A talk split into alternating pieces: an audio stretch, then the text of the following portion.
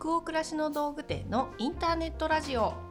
チャポンと行こう。2月27日日曜日の20時になりました。こんばんは。北欧暮らしの道具店店長の佐藤と。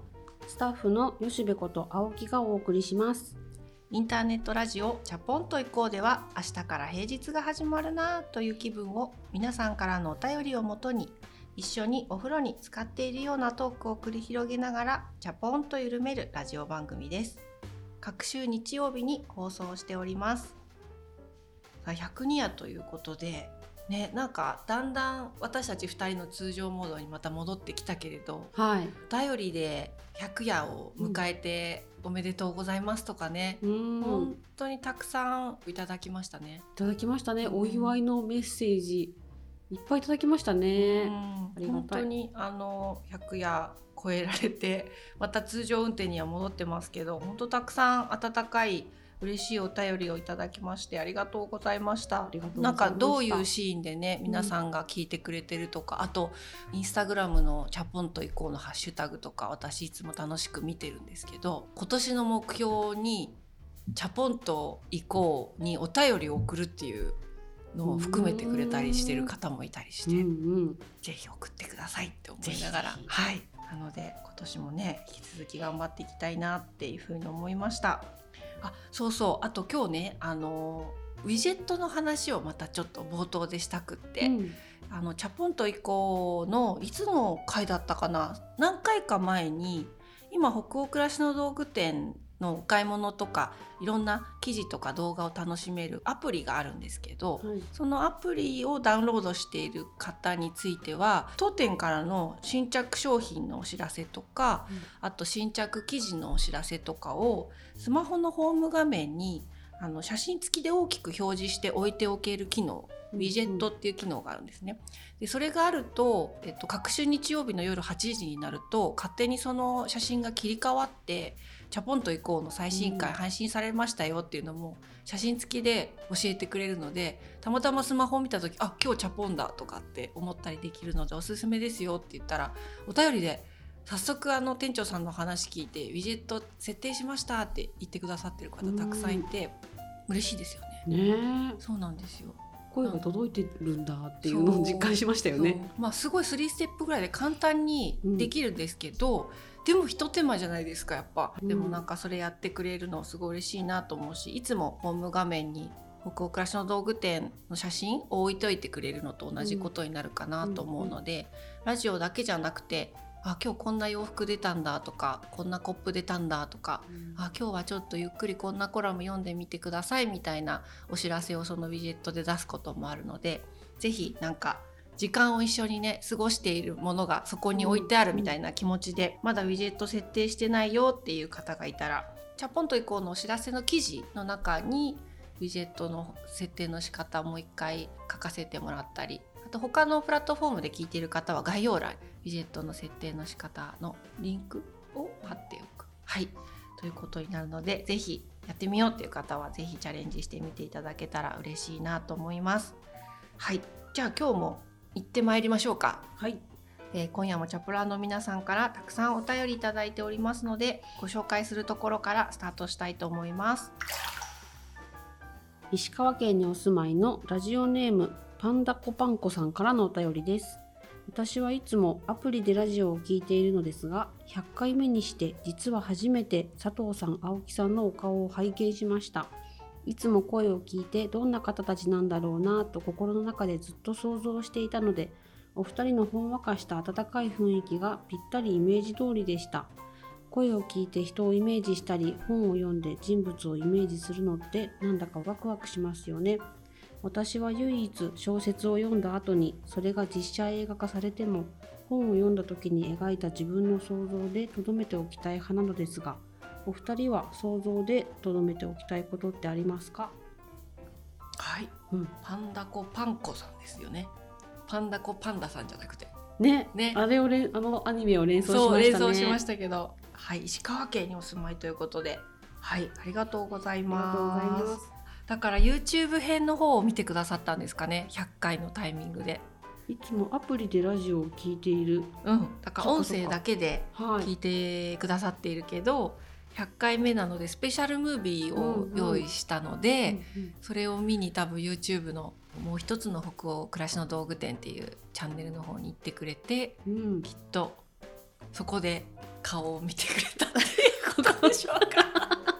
はいということでね。ななんだろうね。うん、顔出してるくせに気恥ずかしいっていう気持そうですねちになるのは何でしょうね。お店やってるのでね普段から結構見せてねやってる部分もあるんですけどそっかラジオだからうんずっと声だけでお付き合いしてくださってるっていう人もたくさんいるのかもしれないですよね。うんまあ本当ね見たら幻滅っていうパターンもあったかもしれないから。こんな感じかっていうそうね。そうそう。あのなんともでこのお便りもそういった中での貴重な一、ご意見ということでね、はい。もう喜びたいなと思う純粋に。そうですねはい。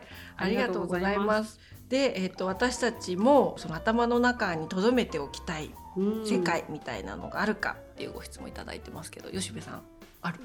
ああでもそうかもな。なんか、うん。頭の中でこういう配役みたいなのを自分で勝手に考えるのがちょっと好きで。おうんうん。そう。あこの役この人がやってくれたらなんかいい感じだなーってこう脳内再生しながら読むことが結構あったりうん。読み終わった後にそれを味わうために配役考えたりししちゃうので、うん。そうですね。ああれ実写化されたんだって思うと一旦ちょっと自分の気持ちが落ち着くまでうんうん。ちょっと待って見るみたいなのがありますね。でも見ちゃいますね。そうね。わかりますわかります。私も結局すっごい原作が好きだったりするとなんかすぐそのパッてはいけないの映画館に、うんうんでちょっと待って、まあ、評判ちょっと気にしてみたりとかして あうんこれは行っていいのかとかって考えたりして時間を置いて結局でも行ったりしちゃいますね。そうあのね結局行っちゃうんですけど、うんなんかすぐこう走り出せないのはなんでだろうっていつも思うんですけどこう落ち着けてんですよね自分を。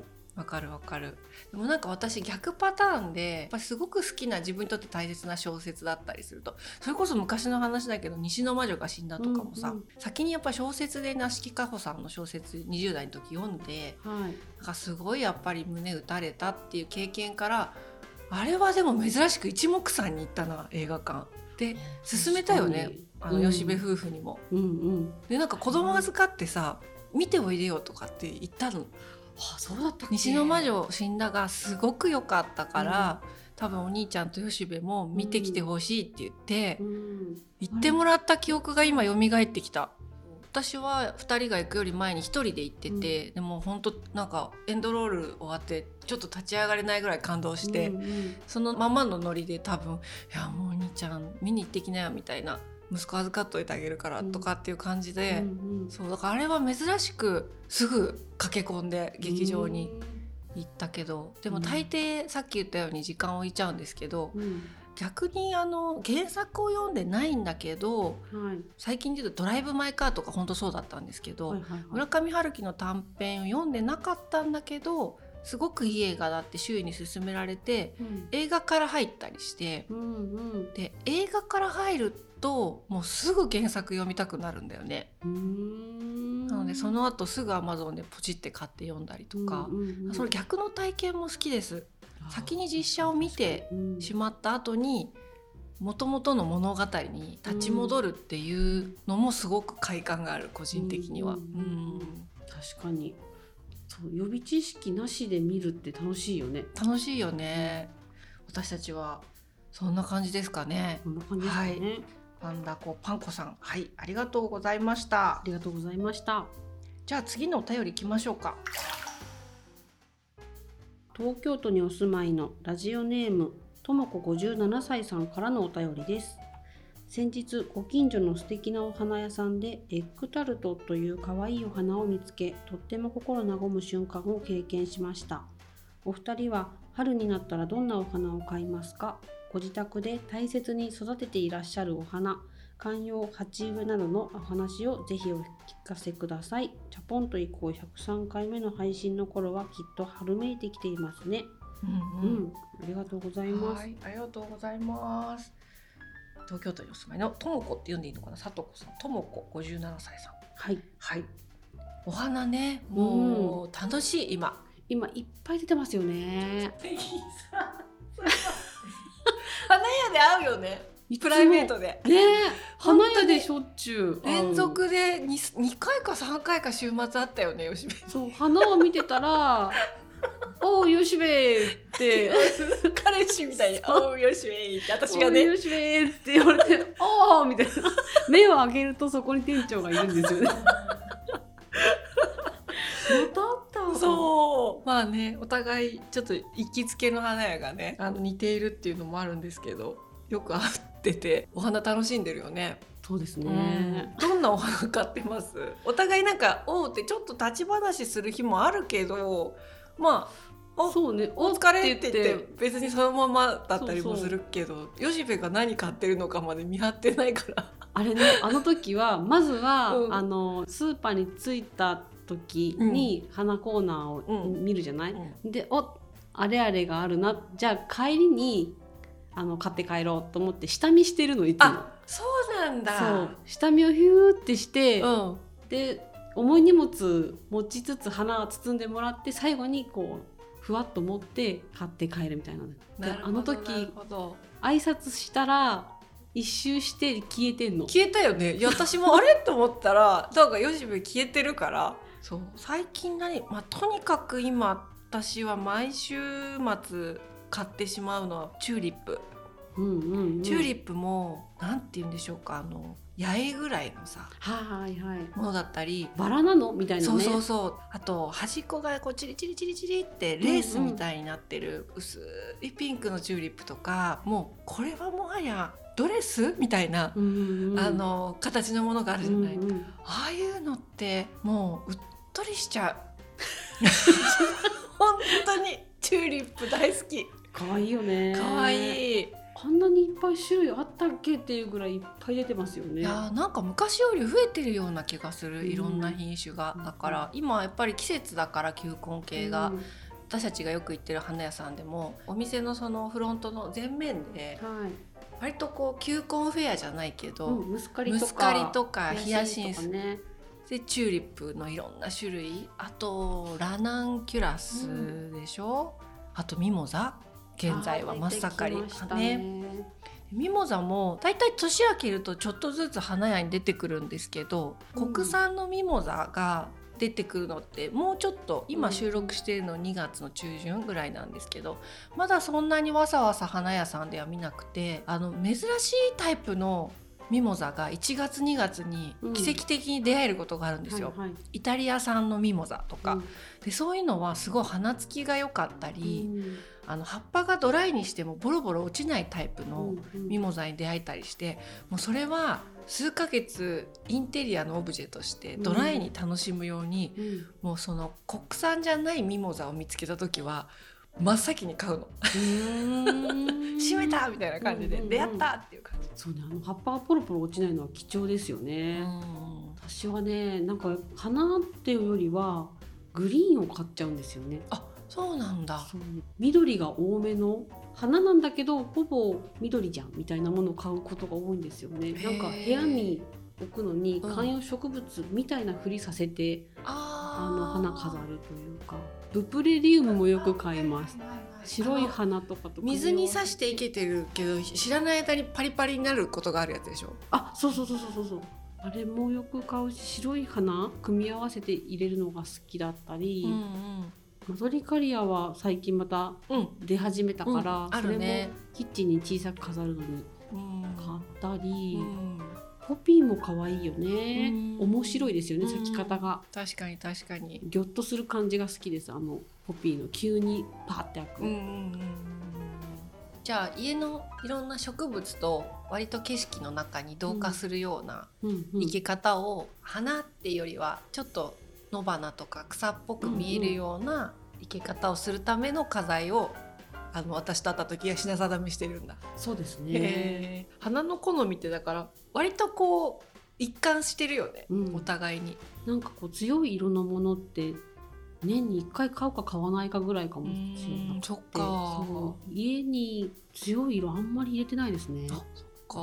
うん。私はあの初めて今からだから16年ぐらい前まだこのお店立ち上げる前にストックホルムに旅行というかまあ夫の出張について2週間ぐらい遊びに行った時に、うん本当に忘れられない景色としてやっぱりそのマーケットでもう一面チューリップ市場だったの。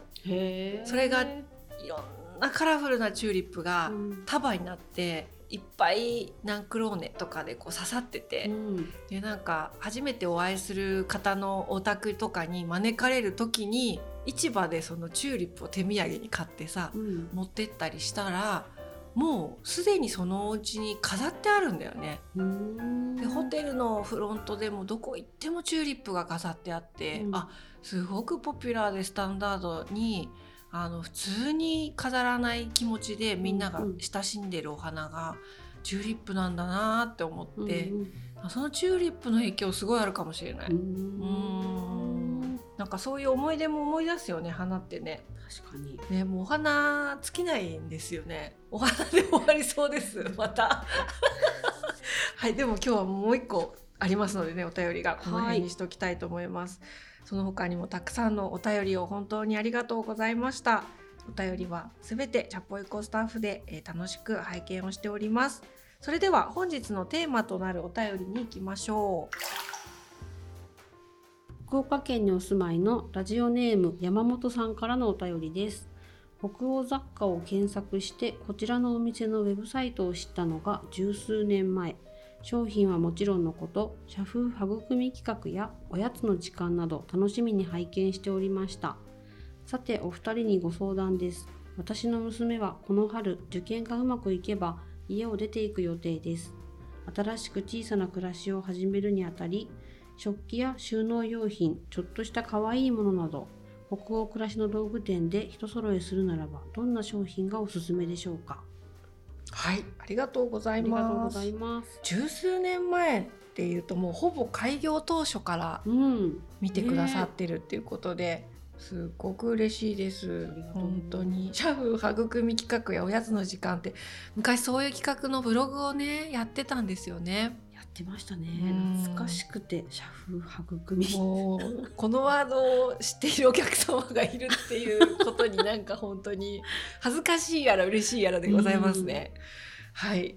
で、えっと山本さんの娘さんがこの春受験がうまくいけば家を出ていく予定ですということで、ね、うーん。まあ、独立されるってことかな。県外に行ったりとか。ってことですよねきっはいと。いやー私たちもなんだかんだ言ってでも数年後だよね。まあ吉部さんちは、あと三年。あと3年ぐらいでそうなるかもだしうん、うちの我が息子も7年うん、うん。くらいでそっか人揃え持たせて自立していくみたいな時代が来るのかなんて思ったり。しちゃいましたけど、その親側の気持ちでもし子供が独立してったりとか、まあ、そうやって離れて暮らすみたいなことがあった時どんなものをうん。セレクトして持たせてあげたいかなっていう目線と、まあ、私たちも若かりし頃そうやって親元を離れたり一人暮らしをね、うんうん。さあ始めようなんて言って暮らしって物入りねなんて言いながらね。そうそう。魔女の危機みたいにねあのいろいろ生活道具揃えたりしたっていう楽しい思い出もあるので、うん。なんか両方向の視点から話していけるといいのかなうんうん。と思うんですけど、えー、と新しく小さな暮らしを始めるにあたってもし北欧暮らしの道具店で揃えられるものがあるとしたらどんなものがおすすめでしょうかということでできるだけ私たちのお店で扱っているものうん。を答えた方がいいのかな？かな、ん。ちょっとその中で考えてみます？どうやってたくさんあるけどこれどうやって絞り込んでいけばいいかな。でも私まさにこの心境に合わせようかなって思いました。うん、でもなんかこうパッて浮かぶのが本当実用的あったら助かるだろうなっていうのはいつも実家で使ってるティーマの食器。あ人揃えあったら気兼ねなく使えるものっていいよなあれこれ考えずに。っていうのもあるのでティーマのホワイトの食器人揃えは持たせたいなみたいなのありますね。うん。なんか本人の好みもどんどん出てくるんでしょうけどまずはニュートラルなものとりあえず持っとけば後で自分で足していくのも楽しいだろうからこうシンプルなものを持たせますかね。って思いました。うんうん。あと一人暮らし最初となるとお部屋もベッド兼ソファーみたいな感じにね。なるんだろうなと思うのでその上でも楽しく過ごせるよううなん。均等のうん。ノンスリップトレイに、あーいいですね。ちょっと小机代わりになるっていうかそこの上に腰掛けてなんかゴロッとしながらまあなんかお茶とかコーヒーとか飲んでうん、テレビとかね。そうそう、まあ、行儀悪いかもしれないけど、まあ、楽しいのでベッドの上でゴロゴロしつついや最高だよね。ねうん。そう。テーブル代わりにもなるちょっと大きめのうん。トレイを持たせたらいいのかなとか友達来た時とかもね確かに。重宝しそう。そ欲しそうだからあとはね今持ってるものを持っていけっていうことなんですけど、うん。あのブランケット。冬用なんだけど季節問わずウールのものって通気性がいいのでちょっと肌寒いなってうっすら春先に思ってもかけられたりあとベッドにかけてもよしおしゃれだったりするから、シルケ棒とかう、うん、うちで使ってるのでそれをそのまま好きながら選ばせてうん。持たせようかなとは思いますね。あーいいですね。シルケ棒だと。すごいシンプルなデザインだったりもするしね。ね、今寝具の上から毛布代わりに使ってるので、うんうんうん。それを持っていったらいいじゃないって思います。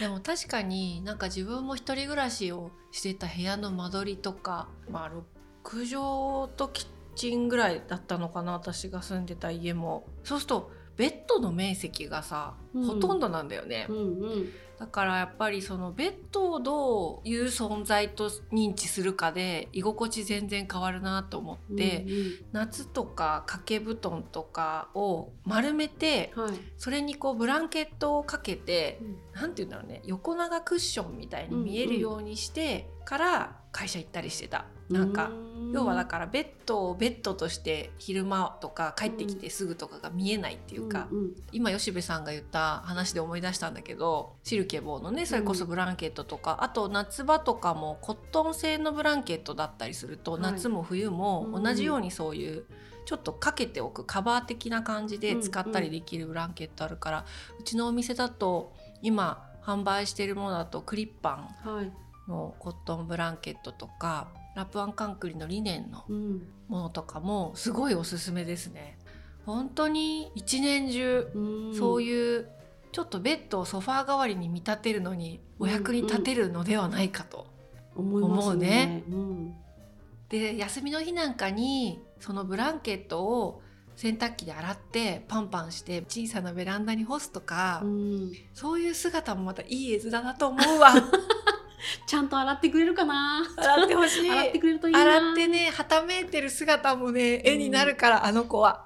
なるな。うんだそういうリネン系とかファブリック系はやっぱり部屋の中ですごく面積を取る場所だから、こう心が殺伐としないで、うんうんあ本当にこれが自分の居心地のいい場所なんだっていうことを自分に知らしめるための結構布系はおすすめだよね。うん確かに。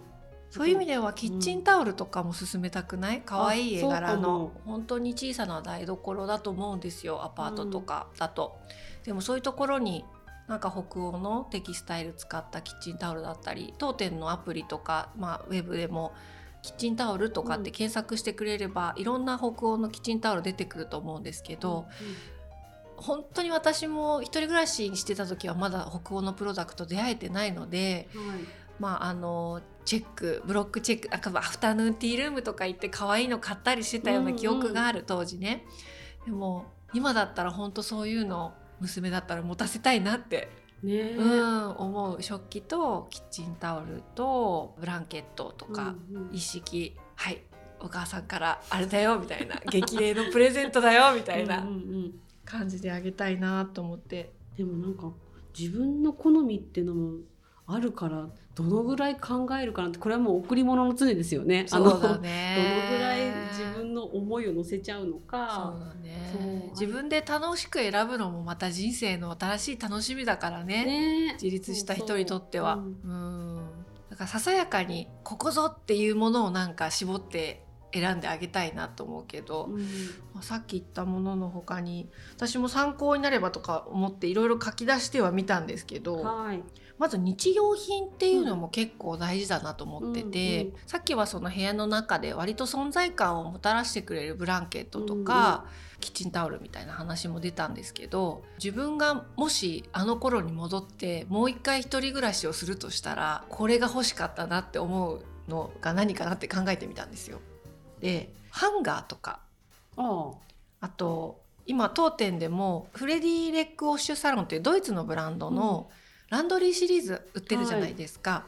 であの洗濯ハンガーとかうんピンチとか洗濯バサミとかってすごくシンプルだけどセンスがいいデザインなんですよ。うんうんで2,000円とか3,000円とかで買えるものなのであの毎日洗濯ってするじゃない。あ。うん。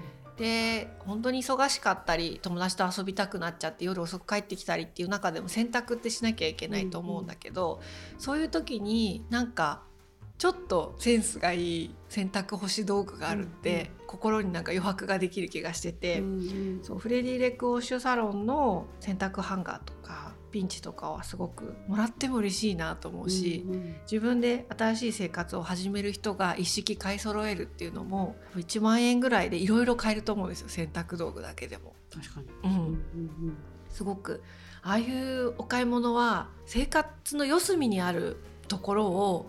ちゃんとケアしてる気がして自分だけが知ってる喜びみたいなのをプラスしてくれるんじゃないかなっていうふうに思います。あとはボデガのうん。220ml のグラスはいはい。これをねもし息子が一人暮らしするってなったら4つぐらいプレゼントしたいボデがすごく当店でも人気があるんですけど、私も家で5脚買って使っててもうかれこれ7年ぐらいは使ってるんですけど割れないし、え、そうなの？うん、まああのすごい落とし方したら割れると思うんですけど、ん何度も台所で下に転がしてしまってるんですけど割れないです今のところうちは。ん。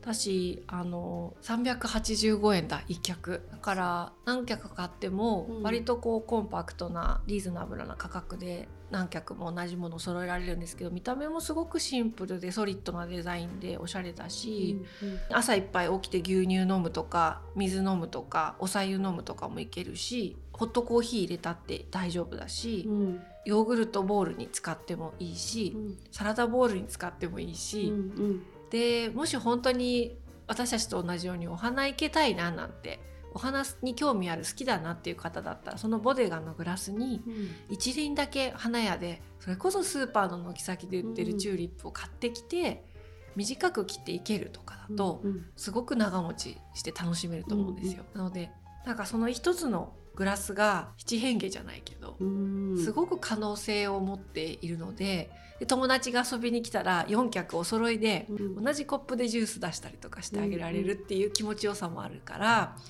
そうボデガはティーマとかも合うと思うんで、さっき吉部さんが勧めてたティーマの食器とボデガのグラス4脚ぐらいをうん。持たせるとかは、うんうん。すごくその食器が広げてくれる可能性があると思うんですよね。いいな。だって最初に選ぶのってなんだろうってちょっと迷うポイントかもしれないので食器いいですね。食器ですよね。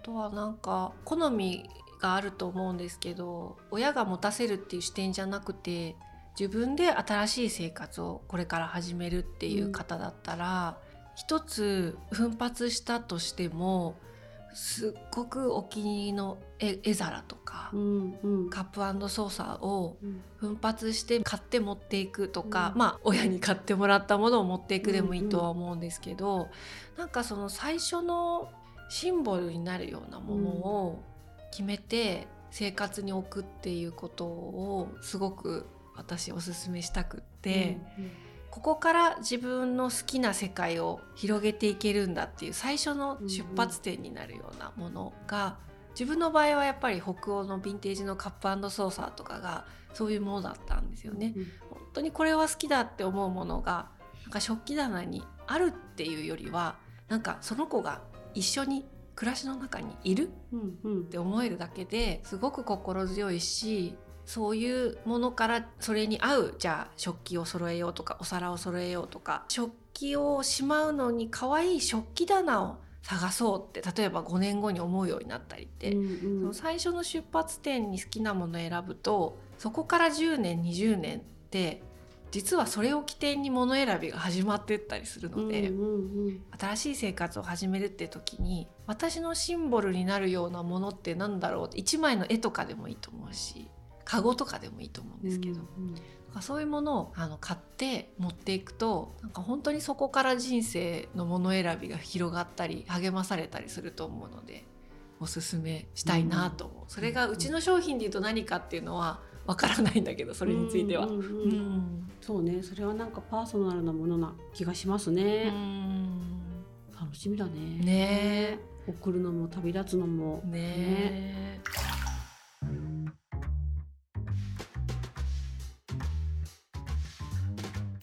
今新しく小さくさ暮らし始めるとするじゃない？あ自分がね。自分がうん。自分だったら何持っていくかね。いやーそれ考えると楽しいよね私だったら最初の部屋は6畳だったのかな？6畳とキッチンがある。お家だったけどあの家に何持っていくかなって改めて考えるとなんかこう過去の自分とつながってるんだけど今の好みとか考え方がすごい反映された部屋ができるんだろうなって思ってなんか作ってみたいみたいな6畳プロジェクトしたくなりますね。わ。かります。なんか私もまだ家とか買ってリノベしたり建てたりっていう経験ないんですけどうん。なんかいつかそういう自分で買うみたいなうん。経験をするとしたらそれこそ西の魔女じゃないんだけどなんかこうコンパクトな場所を作ってみたいなっていうのがすごくあって、こう小屋みたいな。あなんかそういう山荘みたいな物件ないかなとかひたすら暇な時間にネットで探してるんですけど。うんうん。なんかそこに住むっていうことになるのは全然まだね子供も学校があるんで先かもだけど、うん。なんかそういう秘密基地みたいなのを作ってみたいっていう願望すごいあって、年取ってからそこで暮らしてもいいしとかっていう。なのでなんかその今よりさらにコンパクトな暮らしにしてその中に何を並べたりね、うんうん。どんな食器を持もっていってどんなお鍋を持っていくんだろうっていうのがめちゃくちゃ興味ある。いいね。いいね。いつかやりたいよね。疲れたよね、うん。だからなんかあそっか新生活って自分でこう始めるぞって思うといつでも新生活になるんだね。こうやって想像するだけでもさ。そう。だから若い人が始める自分の暮らしだけじゃないんだよ新生活って。うん。例えば私たち今40代だけどもしかしたら60歳ぐらいからまた全然今とは違う新生活があるかもしれないんで、うんうんなんかいつもそういうことを想像して生きていたいよね。そうだねうん私今持ってるものもその時に持っていきたいなって思うものやっぱいっぱいあるし、うんうんうん。もし今より暮らしがコンパクトになるとしてもこのカゴこの椅子この器は絶対持っていきたいって思うようなものもあるし。だから物ってまあなくても生きていけるっしょっていうものがほとんどなんだけどうん。ただそうなんだけど相棒みたいな感じもあるよね。そうね。そんなことないよね、物がなくてもいいなんてことってやっぱないんだろうね。ないんでやっぱ生きていく上での相棒みたいなやっぱり切実さがものにはあって本当に初めて一人暮らしをする時に実家から持ってきたものとか今でも使ってたりするし、ほ本当に物ってたかが物だけどされど物だなって思う。うんうん。からこそ今みたいな自分たちのお店も情熱を持ってやりたいと思うのも本当に必要なものだよねって思ってるからっていうところはあるよね。そうね、うんまあ、話がね飛躍していってますけどでもなんか少しでもあのこの今日お便りをくださった福岡県の山本さんはじめちょうど時期的にも春が近づいておりましてこれからこう家を出て一人暮らしを始めますという人がこのラジオのねあのリスナーさんにいたりとかそういう子を持つ同じように親ですとか、あるいは家族で新天地に引っ越して新しい暮らしを始めなきゃいけないとかいろんな立場の方がいらっしゃると思うので少しでもね、うん。お役に立つ話だといいね。ね。え、うん。